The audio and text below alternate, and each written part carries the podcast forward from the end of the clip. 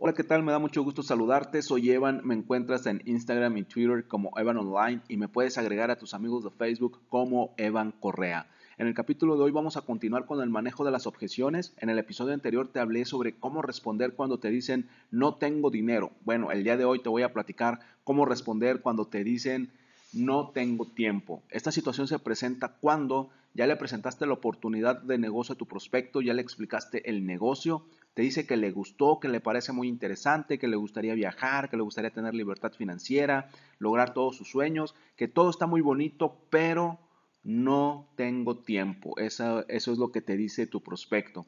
Lo primero que vamos a hacer cuando una persona nos dice, todo está muy padre, me gustaría, pero no tengo tiempo, es lo primero que vamos a hacer es responderle, ok, ok, está bien, ¿a qué te refieres con que no tienes tiempo?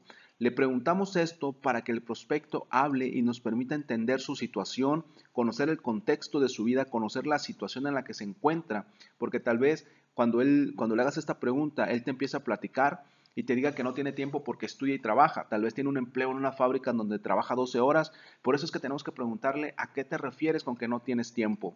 Una vez que la persona te cuenta un poco de su situación, un poco de su entorno, una vez que ya conoces el contexto, ahora sí, como en el capítulo anterior te comenté, es momento de compartirle una historia que puede ser tu historia personal si tú cuando iniciaste el negocio tampoco tenías tiempo, si tenías muchas actividades, entonces le puedes contar tu historia personal, que sería algo así como, ok, te entiendo, sé lo que es tener una jornada laboral tan larga. Me recuerdas a mi inicio, cuando yo empecé este negocio también tenía jornadas laborales larguísimas, pero por eso tomé esta decisión, por eso tomé esta oportunidad, porque yo ya no quería tener esa vida, yo ya no quería vivir en algo que me parecía una esclavitud.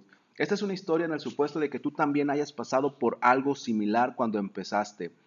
Recuerda que cuando una persona nos da una objeción, tenemos que contarle una historia verídica, ya sea que cuentes tu historia personal, si tú viviste algo como lo que tu prospecto te está diciendo, o cuenta la historia de alguien de tu equipo, alguien cercano a ti o alguien de la compañía. No exageres ni trates de convencer a la persona, solo cuenta una historia que se parezca al contexto que el prospecto está viviendo. Si quieres escuchar el entrenamiento completo, búscame en Facebook como Evan Online o Evan Correa y finalmente te pido que me ayudes a calificar esta skill con 5 estrellas y recomendarla con tus amigos emprendedores de network marketing para que todos podamos avanzar y cumplir nuestros sueños en este negocio. Nos vemos en Facebook.